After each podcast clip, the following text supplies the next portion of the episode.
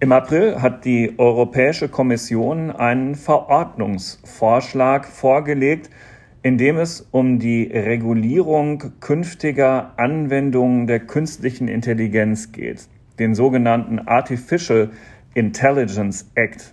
Damit soll Vertrauen gestärkt werden und Rechtssicherheit geschaffen.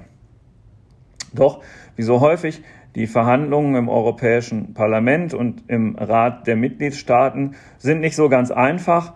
Es geht um viel, darüber wollen wir heute reden. Herzlich willkommen zum FAZ Digitech Podcast. Heute wieder mit einem Blick nach Brüssel auf die Europäische Union und deswegen freuen wir uns sehr, dass Kilian Groß bei uns ist, Referatsleiter der Europäischen Kommission und da zuständig für Artificial Intelligence Policy Development and Coordination. Hallo, Herr Groß. Hallo, schönen guten Morgen. Ja, schön, dass Sie dabei sind. Und ähm, Alexander Armbruster ist auch mit von der Partie aus unserer Wirtschaftsredaktion. Mein Name ist Carsten Knob, ich bin Herausgeber der FAZ. Und lieber Herr Groß, sind Sie so lieb und äh, beschreiben einfach kurz, worum Sie sich im Alltag in, äh, in der Kommission kümmern? Ja, sehr gerne. Ich bin Referatsleiter in der DG Connect. Generaldirektion sind entsprechend bei uns ungefähr einem deutschen Ministerium, kann man sagen. Und mein Team kümmert sich darum, eben um die Koordinierung und Entwicklung der Politik zur künstlichen Intelligenz. Das heißt, wir machen konkret eigentlich zwei Kerndinge. Zum einen steuern wir einen Prozess, den wir koordinierten Plan nennen, mit den Mitgliedstaaten gemeinsam die Förderung und Entwicklung von künstlicher Intelligenz in Europa voranzubringen. Und da haben wir eben den ambitionierten Plan, dass jedes Mitgliedsland eine KI-Strategie entwickeln soll, die wir dann auf europäischer Ebene koordinieren und ähm, verfeinern. Ähm, und gleichzeitig haben wir eine ganze Reihe von Fördermaßnahmen, jetzt auch unter dem neuen jährigen Finanzrahmen, mit dem wir anstreben, dass am Ende halt ein Investitionsvolumen doch von fast 20 Milliarden Euro pro Jahr privat, öffentlich, europäisch, national in Europa in die künstliche Intelligenz fließen soll. Das ist die Förderseite. Und die andere Seite ist eben, dass wir uns darum kümmern, dass künstliche Intelligenz sicher und vertrauenswürdig ist, weil wir eben sehen, die KI hat große Chancen, aber hat eben auch Risiken. Und in diesem Rahmen hat mein Team äh, und ich einen Vorschlag vorgelegt äh, zur ähm, Regulierung von künstlicher Intelligenz, die genau diese Risiken abdecken soll, die bei bestimmten Anwendungen der künstlichen Intelligenz entstehen können. Und diesen Vorschlag verhandeln wir derzeit im Europäischen Rat und mit dem Europäischen Parlament. Und genau darum soll es heute gehen. Es ist eben dieser Artificial Intelligence Act. Ähm, ja, es soll reguliert werden. Ähm, einerseits, damit man wirtschaftliche Potenziale ausschöpfen kann, andererseits, um Risiken zu minimieren. Und da, da wir in Europa ja eine zutiefst diskussionsfreudige und demokratische Veranstaltung sind, ist das seit April natürlich auch schon ähm, mächtig äh, bearbeitet worden von allen möglichen Stakeholdern, die da Interessen drin haben. Und, und auch darüber wollen wir heute reden und eben darüber, wie es in der Union, im Europäischen Parlament jetzt weiter verhandelt wird. Lassen Sie uns anfangen mit der Definition von künstlicher Intelligenz, die diesem Artificial Intelligence Act zugrunde liegt. Ähm, mögen Sie uns die einfach mal kurz erläutern? Ja, gerne. Also unser Ausgangspunkt ist ja, ja natürlich die Frage, warum wollen wir uns mit einer mit bestimmten technologischen Anwendungen ähm, regulatorisch auseinandersetzen. Weil normalerweise regulieren wir ja eher zum Beispiel Berufsgruppen oder bestimmte Produkte. Und hier regulieren wir nun Anwendungen, Use Cases einer bestimmten Technik. Und der Grund dafür ist, dass wir glauben, dass künstliche Intelligenz sich doch von anderen Softwaresystemen unterscheidet. Eben dadurch, dass sie schwerer nachzuvollziehen ist, also man weiß nicht genau, wenn man einen bestimmten Input gibt, warum ein bestimmter Output entsteht. Und das schafft ähm, gewisse rechtliche Risiken. Zum einen, man ist sehr abhängig von den Daten und es ist eben schwer vorherzusehen. Und es ist auch schwer später zu überprüfen, wenn eine Entscheidung zum Beispiel nicht, ähm, äh, wenn eine Entscheidung angegriffen wird, warum ist sie getroffen worden, wer hat dann die Verantwortung für eine bestimmte Entscheidung. Deshalb haben wir versucht, in diesem KI-Akt uns mit, äh, zu identifizieren, was sind denn Softwaresysteme, die dieses Risikoprofil aufweisen. Denn das ist ja der Auslöser für uns, warum wir das regulieren wollen. Und das haben wir gemacht, indem wir uns in dem, bei den Definitionen an der OECD-Definition anlehnen. die relativ weit gefasst ist, wo es um Software geht, die mit bestimmten Techniken, die wir im Anhang der Verordnung dann genannt haben, für eine bestimmte Anzahl von, von menschengesetzten Zielen Outputs generiert und dadurch Inhalte, Vorhersagen, Empfehlungen oder Entscheidungen ähm, schafft, die mit der Umwelt, äh, die die Umwelt beeinflussen. Und wir haben dann, um das konkreter zu machen, in den Anhang drei Familien von Techniken ähm, eingefügt, nämlich Maschinen, äh, Maschinenlernen, äh, Reasoning, also das und das dritte statistische Methoden, die wir dann äh, grundsätzlich als geeignet ansehen, die Voraussetzungen zu erfüllen. Also es ist ein Zusammenspiel. Sie müssen eine der drei Softwaretechniken benutzen, die im Anhang genannt sind und gleichzeitig die Kriterien erfüllen, die wir vorne in der Definition genannt haben. Dann sind sie künstliche Intelligenz und dann ist grundsätzlich wäre der Regulierungsbereich äh, der Verordnung eröffnet. Mhm. Jetzt gibt es einige, ähm, ich habe ja schon erwähnt, natürlich ist eine breite Diskussion entstanden, denen ähm, die Definition schon zu weit geht. Was entgegnen Sie den Kritikern denn? Ja, ich glaube, es ist zum Teil häufig in der Diskussion ein bisschen auch ein Missverständnis da, weil viele meinen, sie schauen dann nur in den Anhang und sagen im Anhang, da steht dann drin zum Beispiel eine Kategorie ähm, statistische Methoden. Und dann glauben, wird angenommen, dass in Zukunft jede statistische Methodik ähm, KI sei. Und dann werden wir konfrontiert mit Aussagen wie, dann sei ja eigentlich praktisch jedes, äh, jede Excel-Sheet oder jedes bessere statistische Methode sei dann schon künstliche Intelligenz. Genau. Dem halten wir entgegen, dass das das Zusammenspiel ist. Denn sie müssen gleichzeitig, müssen sie eben auch, was ich vorher versucht habe vorzutragen, die anderen Elemente der Definition erfüllen. Es ist nicht nur die statistische Methode, sondern es ist eben auch die Elemente, dass sie ein, ein, ein Ziel haben müssen, dass sie einen Output generieren müssen. Und mit generieren meinen wir eben einen Prozess, der eben auch ähm, autonom oder teilautonom abläuft. Das beschreiben wir in den Erwägungsgründen, sodass natürlich nicht jede statistische Methode automatisch ähm, KI ist, sondern eben diejenigen statistischen Methoden, bei denen wirklich dieser Effekt da ist, dass etwas Unbekanntes passiert, was wir nicht genau nachvollziehen können. Jetzt ähm, ist die Definition das eine und äh, um die Bestandsaufnahme rund um dieses Gesetz äh, noch ein bisschen zu verkomplettieren, ähm, müssen wir noch über den zweiten Aspekt reden, nämlich wie genau reguliert werden soll. Dazu haben Sie sich einen sogenannten horizontalen, risikobasierten Ansatz einfallen lassen, weil ähm, die Anwendungsgebiete in Risikogruppen eingeteilt werden, die unterschiedlich ähm, stark äh, reguliert werden oder eben äh, gar nicht. Und da, da ist von unannehmbarem Risiko die, die Rede und von hohem und von minimalem. Und da müssten Sie uns auch noch mal eine Schneise durch diesen Begriffsdschungel schlagen. Ich hoffe, es ist nicht zu kompliziert, also, aber ich helfe ähm, gerne ein bisschen mit Erläuterung weiter. Es ist in der Tat so, die Gesetzgebung ist technisch komplex und anspruchsvoll. Ähm, wir haben uns bemüht, auch im Rahmen von der besseren Gesetzgebung, sie einfach zu halten, aber es ist äh, nicht ganz einfach, weil eben viele verschiedene Anwendungen regeln. Der Ausgangspunkt, den wir hatten, war, oder die, die zweite Ausgangsüberlegung nach dem, warum wollen wir KI regulieren oder meinen wir, dass KI etwas Spezifisches hat, was das rechtfertigt oder erforderlich macht, dass wir als Gesetzgeber da drauf schauen.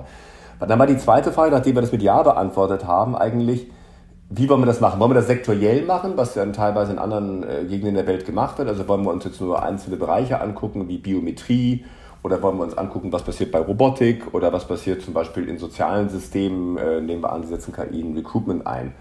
Oder machen wir einen horizontalen Ansatz? Und unsere Idee war, dass es sinnvoll ist, einen horizontalen Ansatz zu machen, weil wir glauben, dass das ähm, zum einen dazu führt, dass wir einheitliche Kriterien haben, äh, denn wir können dann sicherstellen, dass in allen Bereichen, in denen KI angewandt wird, die gleichen Prüfkriterien gelten und wir einen sicheren Rahmen haben.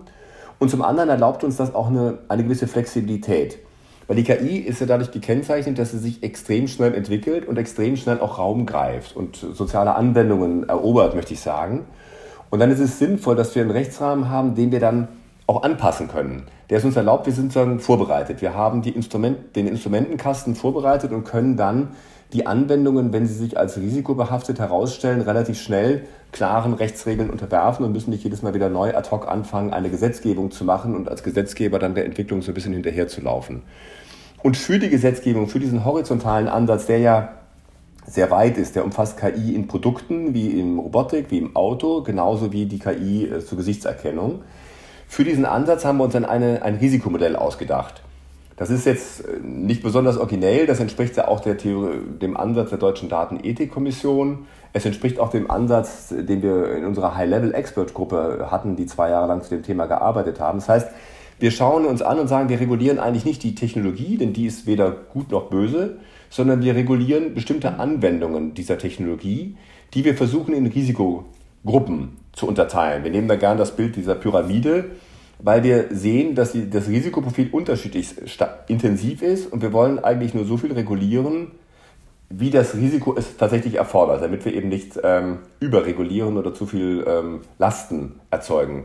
Und in dem Rahmen haben wir eben eine kleine Gruppe von Praktiken, die wir als sozial unverträglich ansehen. Die, sehen, die wollen wir verbieten. Wir haben einen Bereich, den kennzeichnen wir als Hochrisiko. Da sagen wir, da soll KI nur auf den Markt kommen, wenn es vorher getestet worden ist, wenn sie zertifiziert ist und damit festgestellt worden ist, dass sie vertrauenswürdig ist. Dann haben wir eine Kategorie, ähm, wo wir denken, da muss der Verbraucher und, oder der Einzelne informiert werden, dass er mit einer KI zu tun hat. Und dann haben wir eine ganze Menge KI, wahrscheinlich sogar äh, im Moment die Mehrheit ähm, der anderen oder die breite Mehrheit, wir denken wahrscheinlich 70, 80 Prozent, von Anwendungen, von denen wir denken, die brauchen eigentlich keine Regulierung, die sind als solche nicht gefährlich, wie zum Beispiel ähm, äh, Predictive Maintenance im Bereich von Maschinen. Hm. Also was ich verstanden habe ist, und, und das ist ähm, ja auch also total zukunftsfähig, weil schon in den vergangenen Jahren gab es darüber immer wieder Diskussionen, dass eine ähm, Gesetzgebung, eine Regulierung nicht zu starr sein darf, weil sich die Technologie einfach zu schnell ändert. Dass man ähm, ein System finden muss, das flexibel genug ist, ne, einfach einen Rahmen zu fassen, in, dass sich dann auch jeweils Neues wieder einfügen kann, was entwickelt wird, ne, weil man sonst permanent hinterherhechelt. Und äh, das, diesen Anspruch erfüllt das ja auf jeden Fall. Was ich noch nicht ganz genau verstanden habe, ist, wenn man in so eine Kategorie ähm, hineinkommt, also wer entscheidet das denn eigentlich? Also wann, wann ist eine KI hohes Risiko? Also ich könnte mir vorstellen, wenn ich ein Krankenhaus ähm, betreibe oder eben KI in einem Krankenhaus einsetze, da geht es um Leben und Tod und dann ist es klar, da geht es um, um hohes Risiko. Aber ähm, ist das in so einem Katalog dann von vornherein schon geklärt, in welchen Branchen auf jeden Fall hohes Risiko zu erwarten ist und in welchen nicht? Oder bleibt es auch offen? Also das, äh, die Frage stellt sich mir, vielleicht haben Sie darauf auch eine Antwort. Na, die Frage ist natürlich zentral. Wenn Sie einen risikobasierten Ansatz wählen, ist die Frage, wie, wie bestimmen Sie das Risiko und wer bestimmt das Risiko ausschlaggebend? Davon hängt der ganze, die ganze Qualität des Rechtsakts ab. Und uns, für uns war eben da bin ich dankbar für Ihren Hinweis. Das äh, war ein, eines der zentralen Probleme, war eben, wie kriegen wir die Gesetzgebung zukunftsfähig, weil wir wissen eben jetzt noch nicht, welche Anwendung ist vielleicht in drei, vier, fünf Jahren marktreif und besonders risikobelastet, weil wir sie vielleicht uns noch gar nicht vorstellen können, was dann da sein wird. Und es ist ja auch eine mhm. Herausforderung für den Gesetzgeber, eben auf diesen technologischen Wandel zu reagieren und auch in der Gesetzgebungstechnik sich dieser Geschwindigkeit, die da stattfindet, anzupassen. Wir haben dann lange diskutiert in der Kommission, wie können wir das konzeptionell erfassen. Und es gibt eigentlich, denke ich, nur zwei Wege, wie Sie sowas machen können. Die eine ist, der eine wäre, Sie schaffen eine abstrakte Risikomatrix. Sie, legen eine, Sie stellen eine Risikomatrix dar und stellen die im Gesetz dar und legen dann dem einzelnen Entwickler zum Beispiel, wenn er eben seine KI auf den Markt bringen will, es auf, diese Risikomatrix durchzuprüfen und dann zu entscheiden, welche Risikokategorie er sein Produkt dann angehört. Das ist einerseits recht schön, weil es natürlich sehr dynamisch ist, andererseits schafft es eine erhebliche Rechtsunsicherheit, denn an der Einstufung in einer bestimmten Risikokategorie hängt ja sehr viel. Denn wenn Sie dann fehlerhaft zur Ansicht kommen, nein, ich bin gar nicht hohes Risiko, ich muss mich also nicht zertifizieren lassen und später stellt dann zum Beispiel die Marktüberwachungsbehörde, die Marktaufsicht fest, nein, nein, ihre Anwendung war doch hohes Risiko, dann haben sie ein Problem und sehen sich ja auch ähm, ernsthaften Sanktionen ausgesetzt, denn wir haben ja auch ein System von, ähm, von Strafen und Bußen vorgesehen. Mhm. Deshalb haben wir uns mhm. für einen anderen Ansatz entschieden und haben gesagt, nein, der Gesetzgeber soll das machen. Also wir legen eine Risikomatrix, stellen wir vor im Artikel 7. Da geht es im Wesentlichen darum, wie, wie wahrscheinlich ist der Eintritt eines Schadens und wie schwerwiegend wäre der Schaden. Und auf der Grundlage dieser Risikomatrix haben wir als Gesetzgeber versucht, konkrete Anwendungsfelder zu identifizieren. Die sind in den Anhängen. Und wenn Sie dann eine Anwendung haben, die in einem dieser Nutzfälle genannt ist, wie zum Recruitment, sind Sie Hochrisiko. Und wir haben uns vorbehalten, diese Listen eben über die Zeit anpassen zu können im Rahmen von delegierter Rechtsetzung, um das Ganze dynamisch zu halten. Okay. Hm. Ich finde diese sozusagen Listen und dass sie flexibel gehalten werden, das ist, glaube ich, auch dem, was Carsten gesagt hat, auch schon ähm, ein guter Grundgedanke, weil man sich ja gar nicht vorstellen kann, dass man ein KI-Gesetz sozusagen verabschiedet und das gilt dann für immer oder das müsste nicht innerhalb von relativ kurzer Zeit vielleicht immer mal wieder angepasst werden, zumindest in den konkreten Ausführungen oder wer da wie betroffen ist, weil die Entwicklung ja sehr, sehr schnell vorangeht. Aber ich würde gerne trotz allem ein paar Klassen oder Beispiele einmal durchgehen, weil mir manches da nicht ganz klar oder, oder vielleicht auch fragwürdig ist ein bisschen. Sie haben ja vor einer Gruppe schon gesprochen, nicht akzeptable Risiken, KI-Systeme im Bereich nicht akzeptabler Risiken, die sie sogar verbieten wollen. Und da gibt es eine Formulierung aus einer Veröffentlichung dann der EU, als das vorgestellt wurde. Das beinhaltet KI-Systeme oder Anwendungen, die das menschliche Verhalten manipulieren, um den freien Willen der Nutzer zu umgehen, sozusagen. Und dann gibt, steht da noch drin und auch zum Beispiel Systeme, die erlauben, die Regierungen Social Scoring durchzuführen. Ähm, ich finde das relativ schwammig. Was heißt denn eine Anwendung, die, die meinen freien Willen umgeht oder die irgendwie, die mich zu was verleitet, was ich eigentlich nicht will? Das kann ja weiß ich nicht, ist es schon eine Kaufempfehlung, dass ich am Ende was kaufe, was ich gar nicht will? Und wie, wie merke ich eigentlich, dass ich es gar nicht will? Das ist natürlich eine gute Frage, die Sie stellen. Und das ist keine ganz einfache Abgrenzung. Das will ich auch äh, einräumen. Wir haben uns bemüht bei dem Artikel 5, man muss immer sehen, was wir verbieten, ist natürlich das schärfste Schwert, denn da gibt es keine Nuancen mehr. Wenn wir sagen, etwas ist verboten, dann ist das ja. weg. Da kann man dann auch nicht sagen, vielleicht braucht man es nochmal ausnahmsweise oder in manchen Dingen, manche mögen das vielleicht oder nicht. Das erlaubt keine, ähm, keine Zwischentöne. Das erlaubt nur schwarz und weiß.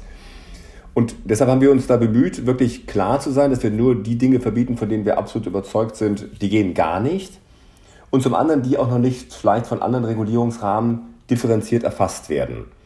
Also das klassische Recommender oder Empfehlungssystem zum Beispiel ist aus unserer Sicht sehr gut erfasst im künftigen Akt für den digitalen Dienstleister, den DSA, wie wir ihn nennen im Brüsseler Jargon. Mhm. Das ist, erlaubt eine, eine moderierte oder proportionale Regulierung von diesen Praktiken, dieses äh, Personalized Advertising.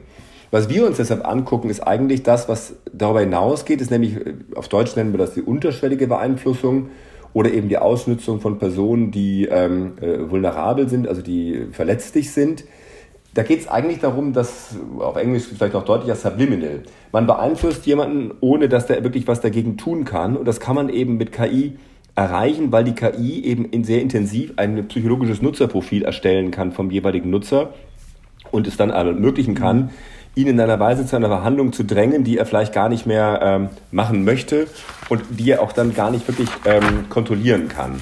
Also das wäre zum Beispiel, äh, wenn ich einen persönlichen Assistenten habe und der drängt mich immer dazu, zum Beispiel Dinge zu tun, ähm, die mich, äh, die für mich nicht gut sind. Ich bin eine ältere Person, ich habe einen persönlichen Hilfsassistenten und dieser Hilfsassistent zum Beispiel verfolgt kommerzielle Interessen und drängt mich dazu, bestimmte Produkte die ganze Zeit zu kaufen. Dann bin ich verletzlich und diese Verletzlichkeit, diese Dinge wollen wir nicht. Wir wollen nicht, dass die KI dann lernt, wie kann ich das mhm. ausnützen. Und was haben Sie gegen Scoring eigentlich? Ich weiß, es gibt, ähm, und es, natürlich, wenn man China im Kopf hat als Social Scoring, ist es erstmal total erschreckend, Big Brother und ähm, lauter dystopische, sozusagen diese dystopische Vision. Ich kann genau von, von meiner Regierung kontrolliert, ausgewertet, vorhergesagt und, und haarklein gesteuert werden. Andererseits ist es doch so, dass wir ähm, ganz viel Scoring im Alltag unterleben. Ich, ich, ich gehe mal, fange mal bei Kindern an, die in die Schule gehen, die werden ähm, in allen möglichen Fächern ständig benotet, schreiben Tests, da gibt es ja Noten für Arbeitsverhalten, für Sozialverhalten und so weiter. Ähm, es gibt Führerscheinprüfungen, weil man ja auch wissen will, das ist dann kein komplizierter Score, den muss man einfach bestehen und dann hat man halt die Erlaubnis, man kann fahren, man kann dann Punkte ähm, sammeln, wenn man schlecht gefahren ist oder besonders gut gefahren ist. Versicherungsprämien richten sich danach, wie sich einzelne Menschen verhalten. Ähm, und durchaus finde ich ja relativ oft eigentlich ähm, mit gutem Grund. Und anders gesagt, ich wüsste auch gar nicht in vielen Fällen, wie man das eigentlich anders machen will. Wenn eine Bank einen Kredit vergibt, soll, soll sie dann nicht mehr prüfen, ob derjenige den überhaupt zurückzahlen kann, den sie bekommt. Also dieses ist es für mich sehr, sehr negativ. Oder wo würden Sie denn differenzieren, dass Sie sagen, Scoring ist so ver, ver, verabscheuungswürdig, wie Sie es im Prinzip da formulieren oder wie der ganze Spirit so ein bisschen ist von diesem Act. Nein, vielen Dank für die Frage. Sie legen da den Finger ein bisschen natürlich in die Wunde, weil Sie zu Recht darauf hinweisen, dass Scoring im sozialen Kontext häufig stattfindet und teilweise auch von den Betroffenen durchaus gewünscht wird. Wenn Sie zum Beispiel einen Bankkredit haben wollen, werden Sie natürlich von der, in einer Form, Ihre Credit Worthiness wird gescored. Deshalb haben wir auch in dem Artikel 5 nur Social Scoring durch öffentliche Behörden verboten. Und zwar in zwei ganz besonderen Fällen. Denn wir wollen ja, wie ich ausgangs sagte, nur verbieten, was wir für schlechterdings äh, unzumutbar oder unverträglich halten. Und das eine ist eben, wenn öffentliche Behörden Daten aus einem Kontext herausreißen, um daraus Schlüsse zu ziehen, für die diese Daten gar nicht vorhergesehen sind. Also Beispiel wäre, die Steuerbehörde schaut sich ihre Social-Media-Accounts an und benutzt die Daten, die sie da findet, um festzustellen, ob bei ihnen mal eine Steuerprüfung stattfinden sollte. Oder wenn Sie Daten nutzen äh, in einer Weise, die der, äh, die, die, dem, deren Volumen oder der, der Reichweite der Daten nicht entsprechen, die also unverhältnismäßig nutzen und das zu einer Schlechterstellung von ganzen ähm, sozialen Gruppen führt. Zum Beispiel, wenn Sie ähm, gucken ähm, an der, anhand der Heizungsdaten, wie oft jemand geheizt hat, ob er zum Beispiel ähm, äh, Wohngeld beanspruchen kann, wenn Sie auf diese Weise zum Beispiel Sozialhilfeempfänger überprüfen wollen. Das denken wir ist unverhältnismäßig und das sollte dann nicht erlaubt werden. Und deshalb haben wir uns auch beschränkt eben auf das Social Scoring durch öffentliche Behörden. Und die Hochrisikobereiche, die Sie dann sozusagen davon abgegrenzt haben, da, ähm, wenn ich die Liste durchgehe, wie soll ich sagen, der, der Teil, der nicht Hochrisiko ist, der ist ja fast kleiner als Hochrisiko, ne? wenn ich das so ein bisschen sehe. Sie schreiben einmal, naja, da gibt es kritische Infrastrukturen. Dann Ausbildung, Bildung, Ausbildung und so weiter. Dann Justiz- und Rechtssystem ist natürlich klar. Da geht es dann darum, die Freiheiten von, von Individuen grundlegend zu beschneiden, wenn man sie zu Haftstrafen, anderen Strafen und so weiter verurteilt. Man greift natürlich grundsätzlich ein in das, was, was Menschen machen. Ähm, also es ist auf jeden Fall ein heikler Punkt. Das ist klar natürlich. Ähm, es geht um den ähm, Bewerbungsprozess für, für Mitarbeiter von einem Unternehmen. Hochrisiko ist, so kommt es mir zumindest vor, eigentlich so ziemlich fast alles. Oder gibt es ganz große, was ist davon ausgenommen eigentlich? Ich glaube, man muss zunächst mal klarstellen, dass wir hier in der Zwei-Stufen-Prüfung sind. Wir haben acht Kategorien in dem Anhang 3, ja. ähm, die wir identifizieren, die in der Tat, das sind Bereiche, wo der Einzelne in besonderen Weisen Risiken, Risiken ausgesetzt ist. Ich hatte ja schon gesagt, die Risikomatrix folgt dieser mhm. Idee, wie wahrscheinlich ist ein Schaden, also werden da KI-Systeme eingesetzt, kann es dazu führen, dass ein Schaden entsteht und wie, wie seriös, wie, wie schlimm ist dieser Schaden für den Einzelnen, was auch davon abhängt, in welcher Beziehung er zum Beispiel zu dem äh, äh zu der Entscheidung steht, die durch eine KI herbeigeführt wird. Und da haben wir diese acht Kategorien entwickelt, aber nicht die gesamten acht Kategorien sind Hochrisiko, sondern nur die Anwendungsfälle, die Nutzungsfälle innerhalb der Kategorie. Also um das klar zu machen, zum Beispiel, wir haben die Kategorie ähm, hier Migration, Asyl und Grenzkontrolle. Das heißt aber nicht, dass alles, was irgendwie mit Asyl, Migration und Grenzkontrolle zu tun hat, jede KI, die da benutzt wird, und zum Beispiel eine KI, um es äh, ad absurdum zu treiben, die den Akten äh, Verlauf zum Beispiel optimieren soll zwischen verschiedenen Behörden, sondern es sind die KI-Systeme, die wir hier dann tatsächlich aufführen, nämlich zum Beispiel diese, äh, das sind ja hier dann vier Unterpunkte, KI-Systeme, die bestimmungsgemäß von zuständigen Behörden als Lügendetektoren und ähnliche Instrumente oder zur Ermittlung des emotionalen Zustands einer natürlichen Person verwendet werden sollen. Also das sind relativ eng begrenzte Anwendungsfälle, die sehr spezifisch sind. Und innerhalb der Kategorien mhm. können wir weitere Anwendungsfälle eben in, in Form der delegierten Rechtsetzung hinzufügen. Das ist die Idee. Wenn Sie eine Bewerbung jetzt mal nehmen als Prozess, was muss denn ein System erfüllen, was das, ähm, was dann sozusagen okay ist oder in dem ganzen Recruitment-Prozess? Nehmen wir mal, ähm, ich konstruiere mal gerade eine Stelle, eine große Handelskette sucht vielleicht einen Filialleiter für eine Region in, was weiß ich, irgendeinen Landkreis in Südhessen zum Beispiel und ähm, sagt dann, ähm, es gibt das und das Gehalt und die und die und die Anforderungen gibt es und dann, ähm, was, dass, dass wir nochmal ein bisschen Eindruck kriegen, was die Software dann erfüllen muss. Dann kommen bestimmte Bewerbungen rein und die Software kann dann erkennen, aha, ist das überhaupt, ähm, hat er den Abschluss, den wir irgendwie verlangen? Hat er bestimmte, oder was, was, was, wäre da in dieser Software, was könnte da drin stecken, dass Sie sagen, so geht's nicht? Also damit die Software hier für das Recruitment unter die Verordnung fällt, müsste sie zunächst mal die erste Voraussetzung KI enthalten. Also das, was ich sagte, eben einen, komplexeren ja. Prozess, nicht nur einfach äh, eine lineare Zuordnung. Wenn Sie sagen, ich will nur Bewerber haben, die nicht älter als 30 sind, dann ist es keine KI. Ne? Müssen, okay, das ist schon mal ja. wichtig. Das ist, also genau. müssen, das muss schon ja. etwas sein, wo Sie, äh, das wird dann was häufig so als die Blackbox beschrieben wird, wo Sie verschiedene auch Regeln reingeben, aber die nicht einfach linear zusammenfügen und sagen, ich will Voraussetzung 1, 2, 3, 4, 5 und das soll jetzt durchscannen, ob diese fünf Voraussetzungen vorliegen und alle, wenn alle Bewerber, die die fünf Voraussetzungen haben, die werden präselektiert. Also wenn Sie dann eine KI haben, die dann darüber hinausgeht und selbst die, das ist ja im Kern, die diese Bewerbungen rankt auf der Grundlage, das macht ja die KI von alten Bewerbungen, die Erfolg hatten. Nicht? Das ist ja das Prinzip, dass sie sich dann die Datenmenge genau. angucken und schauen sich an. Also bei, nehmen wir an, bei der FAZ, da haben sich schon eine Million Menschen im Laufe der Zeit beworben. Und das sind die Leute, die. nicht ganz, das sind, nicht ganz. Seien Sie nicht bescheiden. Das Aber auf dem, auf dem Weg sind wir dahin, auf dem Weg dahin. Und das sind die 500, die es geschafft haben. Ähm, dann schauen wir uns an, wird die KI versuchen zu lernen, was sind die Voraussetzungen dafür, dass diese 500 oder 1000 es dann geschafft haben. Und wir werden nie, alle nie genau wissen, warum. Äh, was sind die Gemeinsamkeiten, die die KI nun identifiziert hat, die zwischen diesen 500 erfolgreichen Bewerbern bestehen. Und dann wird die KI, wenn ein neuer Bewerber kommt, sich das anschauen aufgrund dieser Kriterien und sagen, ja, der, der ist äh, geeignet, möglicherweise geeignet, er sollte also zum Interview eingeladen werden oder nicht. Und das wäre dann eine Hochrisikoanwendung, die wir hier in dem System haben, nämlich eine KI, die bestimmungsgemäß für die Einstellung oder Auswahl natürlicher Personen verwendet werden soll.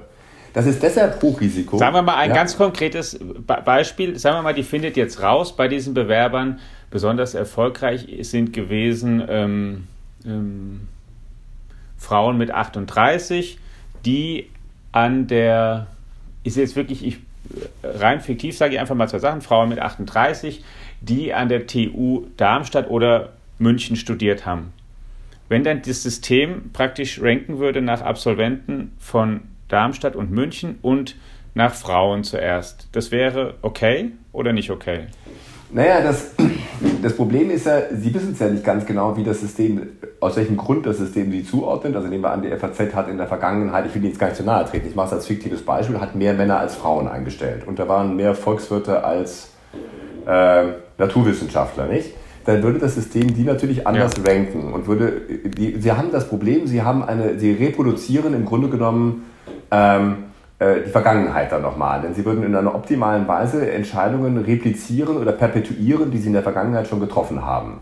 Das wäre an sich ja nicht schlimm, nur da wir eben wissen, dass in sozialen Systemen häufig eben auch in der Vergangenheit Diskriminierungen aufgetreten sind, weil zum Beispiel bestimmte Berufe überrepräsentiert sind oder weil bestimmte Geschlechter überrepräsentiert sind oder weil vielleicht in einer bestimmten, das heißt nicht die FAZ, in einem bestimmten Beruf vielleicht nur Menschen mit einem bestimmten ethnischen Hintergrund äh, aufgetaucht sind. Oder wenn auch nur die in einer bestimmten Postleitzahl gewohnt haben.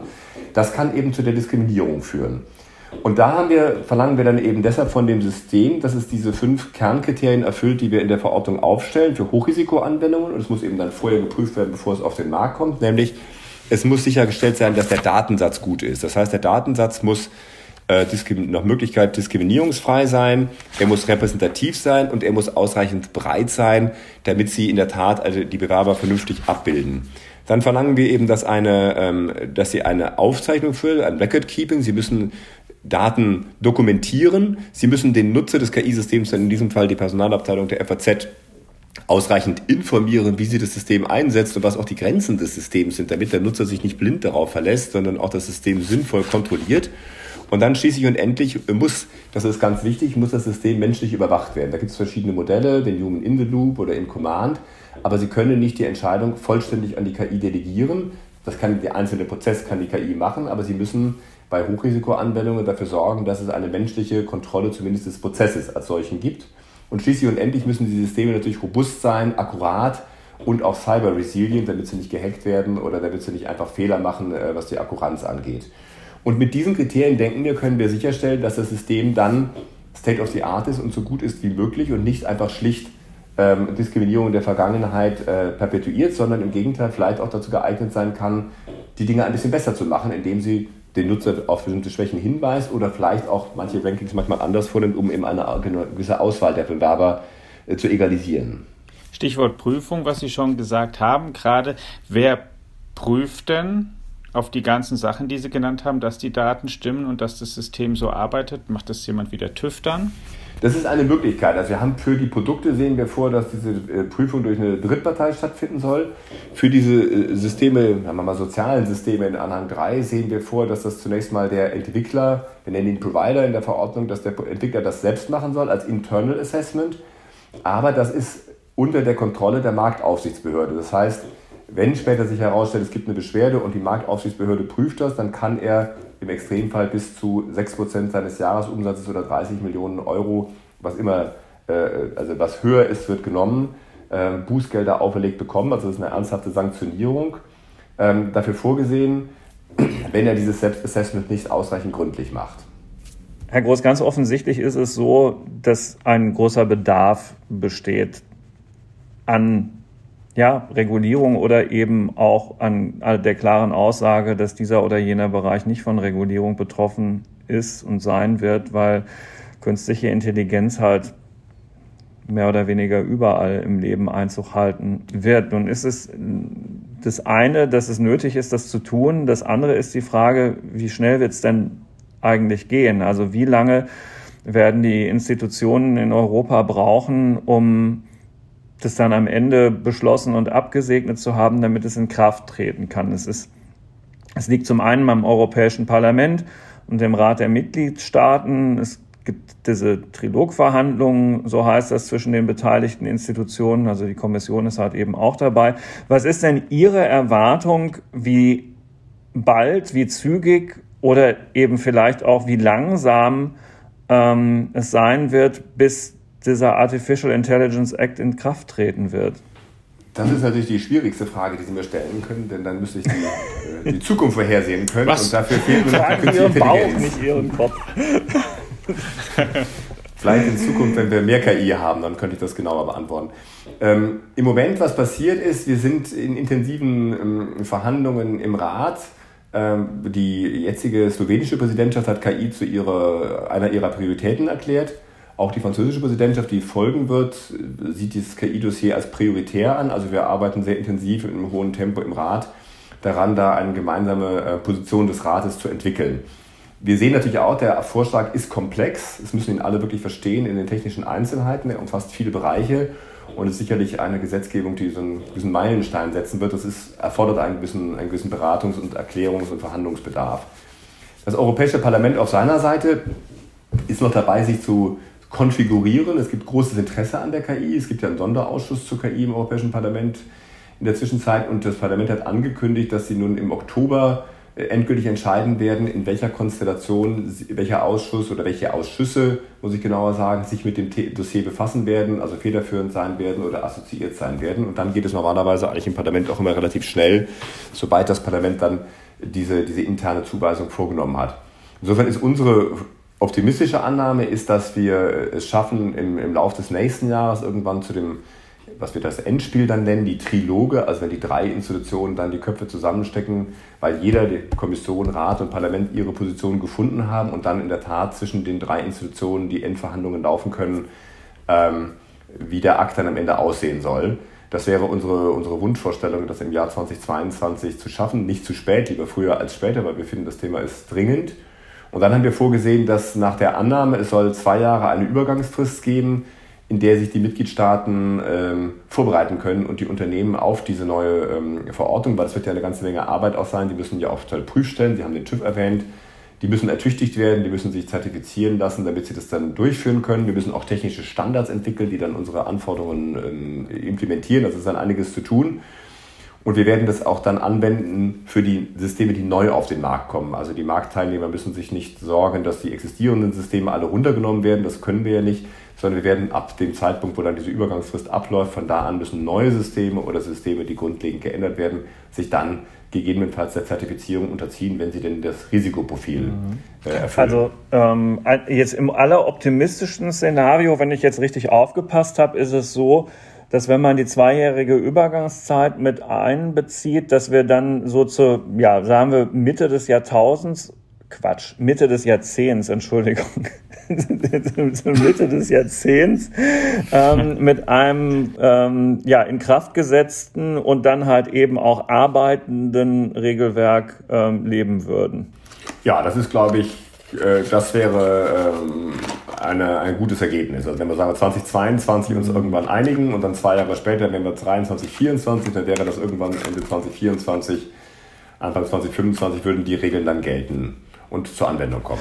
Ähm, jetzt hatten Sie das Parlament schon erwähnt. Ähm, das lohnt sich wahrscheinlich nicht allzu sehr, jetzt äh, ganz genau darauf zu gucken, wenn man, wenn man liest über diesen Artificial Intelligence Act und ich denke, mehrere Hörerinnen und Hörer werden das auch im Nachgang zu unserem Podcast tun, stolpert man relativ schnell darüber, dass es im Parlament noch sage ich mal, ungeklärte Fragen gibt, ähm, eben um das Thema, äh, welcher Ausschuss äh, wird am Ende zuständig sein, ob es der Binnenmarktausschuss ist, der Rechtsausschuss, ähm, der Ausschuss für Industrie ähm, und Forschung oder dann gibt es noch einen für bürgerliche Freiheiten. Äh, das, das, das muss noch im Parlament entschieden werden. Sie arbeiten jetzt für die Kommission. Es geht sie logischerweise äh, nichts an, weil das eben Aufgabe des, des Parlaments ist. Aber das ist schon noch so ein, so ein bisschen spannend, jedenfalls, wohin der Ball dann da letztlich gespielt wird. Ne? Aber Sie, Sie sagen, Sie gehen davon aus, dass sich das dann auch in den dort existierenden Prozessen bald klären wird. Ja, das Parlament hat ein Verfahren dazu, diese, diese Fragen abzuarbeiten und das wird letztendlich dann von der ähm, Konferenz der Präsidenten, nennen Sie das, das ist der Parlamentspräsident Herr Sassoli und die ähm, äh, Vorsitzende der jeweiligen politischen Gruppen im Parlament, also zum Beispiel der EVP oder der äh, Europäischen Sozialisten, Europäischen Grünen, die werden das gemeinsam entscheiden und was wir hören, ist das auf der Tagesordnung einer ihrer nächsten Sitzungen.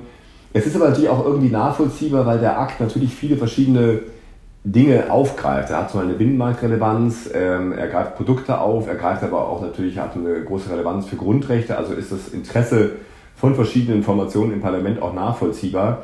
Und ich denke, wir werden am Ende eine Lösung sehen, wo auch die verschiedenen Gruppen im Parlament oder Komitees in, einer, in der einen oder anderen Weise beteiligt sein werden an der, ähm, äh, an der Verhandlung und Bearbeitung des Rechtsakts.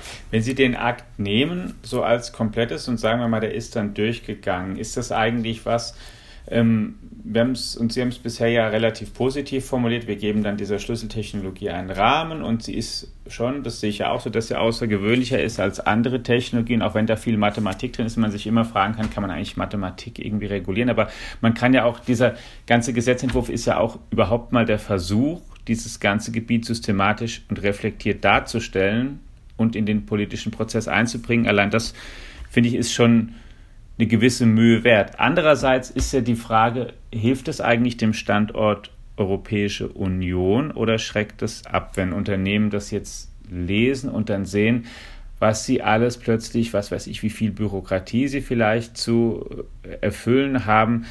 Ähm, das sind dann so Tüftler und, sozusagen die, die Nerds, die das eben programmieren, ausprobieren viel, wo sie ja gar nicht genau wissen, wie, wie, wie wird diese Software am Ende. Dann haben sie schon selbst gesagt, Stichwort Blackbox, dass man bei vielen ähm, KI-Systemen auch immer nicht ganz genau na, also nachvollziehen kann, warum kommen die zu dem Ergebnis, zu dem sie jetzt gekommen sind, auf welchen Schritten. Das ist ja auch gar nicht so unähnlich gegenüber uns Menschen. Da weiß man es ja auch immer mal gar nicht so genau, warum der eine oder andere sich so verhält, wie er sich verhält. Aber um es nochmal sozusagen auf diesen Punkt zu bringen, wir ähm, schaffen uns damit keinen Wettbewerbsnachteil gegenüber Regionen auf der Welt, wo man freier ausprobieren, Produkte testen und kommerzialisieren kann. Das ist unser Ziel, dass wir keinen Wettbewerbsnachteil damit äh, schaffen, weil wir natürlich, deshalb habe ich auch angefangen, ähm, am Eingang, eingangs zu sagen, wir haben eben auch das, das, das zweite Standbein in meiner Abteilung, wo wir uns darum kümmern, wie können wir die KI fördern, weil wir sehen ja auch den sozialen, nicht nur den mhm. ökonomischen, sondern auch den sozialen Nutzen. Also die Covid- äh, Impfungen wären nicht so schnell gegangen ohne KI, wir werden das Klimaschutzproblem nicht in den Griff bekommen ohne KI. Also es gibt nicht nur einen ökonomischen Zusammenhang, es gibt ja auch einen gesellschaftlichen Zusammenhang ja. mit KI uns von dieser Entwicklung abzuschneiden, wäre total fatal. Was wir wollen, das ist, was die erste Vizepräsidentin Vestager gesagt hat, wir wollen das auf die europäische Art machen. Und hoffentlich, wenn wir es gut machen, sollte es eigentlich zu einer Stärkung des Standorts führen. Deshalb versuchen wir ja hier eine relativ produktspezifische Gesetzgebung zu machen, die viel mit Industriestandards arbeitet, wo dann eben die Requirements umgesetzt werden in klare Industriestandards und wir mhm. denken, dass dann die Firmen oder Entwickler sich relativ gut auf diese Standards einstellen können. Wir haben uns, das war so ein Leitgedanke in dieser Verordnung, uns immer bemüht, um Klarheit und das Thema, was ja doch sehr komplex ist, wie auch das Gespräch heute ja zeigt, ich hoffe, ich habe Sie nicht alle verschreckt, dass ähm, das einfach, so einfach wie möglich zu regeln, eben schon mit den Anhängen, mit, mit klaren Kriterien, mit Standards. Und wir glauben, wenn das gelingt, dann könnte es am Ende auch einen gewissen Vorteil geben, weil ähm, wir, wir, wir sind, bewegen uns ja im Bereich risikobehafteter Anwendungen. Nehmen Sie an, Sie haben ein Auto und da ist eine KI drin, die ein teilautonomes oder weitgehend autonomes Steuern ermöglicht. Dann würden Sie in das Auto ja auch nicht einsteigen, wenn Sie nicht sicher sind, dass das funktioniert. Äh, und wenn unsere Zertifizierung das sicherstellen kann, dann kann auch ein kleiner Anbieter, also der Tüftler in der Garage oder Sie haben ihn als Nerd bezeichnet oder der, der, der, der geniale Erfinder, der kann dann auf einmal auch mit den Großen konkurrieren, weil er ja zeigen kann, meine KI ist auch sicher. Ihr müsst es nicht bei einem etablierten Hersteller kaufen. Ich kann auch belegen, dass das, was ich mache, mhm. gut ist und ihr könnt euch in, mein, in ein von mir gesteuertes Auto genauso gut reinsetzen. Das kann, wenn wir es gut machen, den kleinen Anbieter auch helfen, meines Erachtens.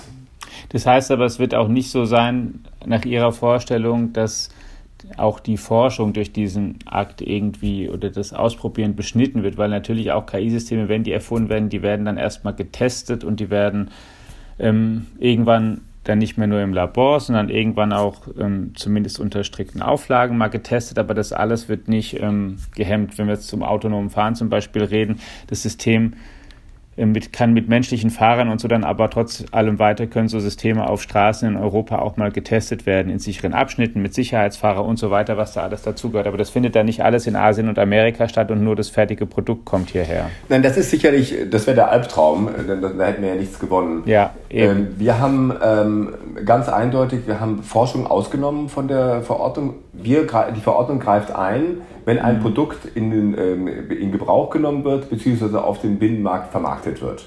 Das ist ganz wichtig. Das heißt, die Produktentwicklung als solche ist ausgenommen und wir werden auch, das ist Teil unseres koordinierten Plans, zum Beispiel Testing und Experimentation Facilities bereitstellen, also äh, Echtzeitlabore, wo Sie KI zum Beispiel ausprobieren können, zum Beispiel in Krankenhäusern, das ist ja ein ganz wesentlicher mhm. Anwendungsfall, oder in der Landwirtschaft oder auch in dem Bereich der Mobilität. Ja.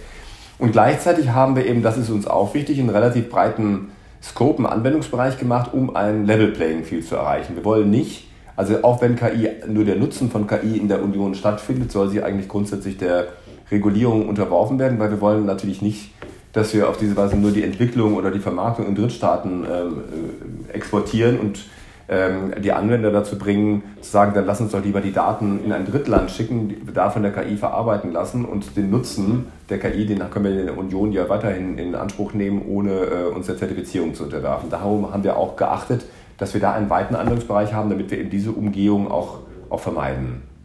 Wie kommt es in der Industrie bisher an? Sehen die das so, wie Sie es gerade gesagt haben? Ja, wenn Sie der Industrie neue Regulierungen vorschlagen, sind Sie selten, werden Sie selten mit kompletter Begeisterung empfangen, das ist klar.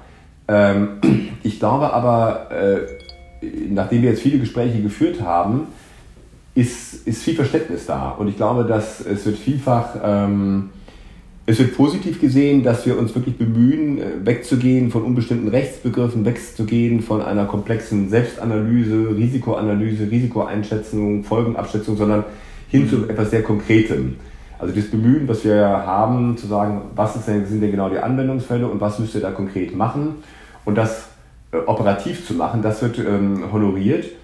Und deshalb sehe ich eigentlich nicht, dass die Industrie grundsätzlich dagegen, dagegen ist. Die Industrie hat natürlich Angst, dass sich das zu sehr ausgeweitet wird und irgendwann vielleicht zu umfassend ist. Also die betonen immer, wir müssen natürlich darauf achten, dass wir wirklich nur die Hochrisikoanwendungen äh, in, in Angriff nehmen. Aber ich glaube, es ist auch schwer konzeptionell zu bestreiten, dass es, in dem, dass es Anwendungen gibt, die sehr risikobehaftet sind und dass es dann ähm, schwer vertretbar ist, dafür überhaupt keine äh, Prüfkriterien vorzugeben, wenn wir sonst, wir müssen ja auch konsistent sein mit dem, was wir sonst machen. Wir prüfen ja auch sonst ein Auto, bevor es auf die Straße kommt, weil es eben risikobehaftet ist. Mhm. Äh, warum sollen wir dann nicht die KI auch prüfen, die in diesem Auto enthalten ist? Eine Frage, die sich ja jetzt auch schon im, im Heute stellt und tatsächlich also möglicherweise eigentlich gar nicht Zeit hat bis 2025, weil ein gewisses teilautonomes Fahren funktioniert ja jetzt schon. Und ähm, ja klar, das Lenkrad weist mich darauf hin, wenn ich loslasse, dass ich wieder anfassen muss.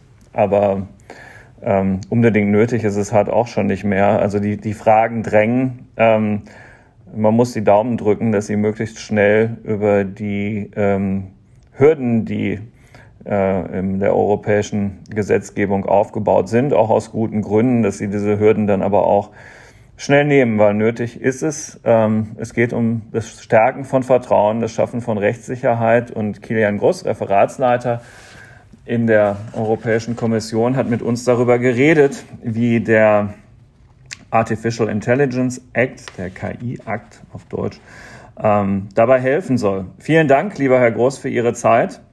Vielen Dank, liebe Hörerinnen und Hörer, für Ihre Zeit, für das Interesse am FAZ Digitech Podcast, ähm, wenn Sie laufend informiert werden möchten über all das, was sich in der künstlichen Intelligenz, aber auch sonst in der Informationstechnologie und in der Mobilität der gesamten Welt der Technik tut, empfehle ich Ihnen unsere FAZ Digitech App in den App Stores, in der Sie selbstverständlich auch sämtliche Folgen dieses Podcasts nachhören können.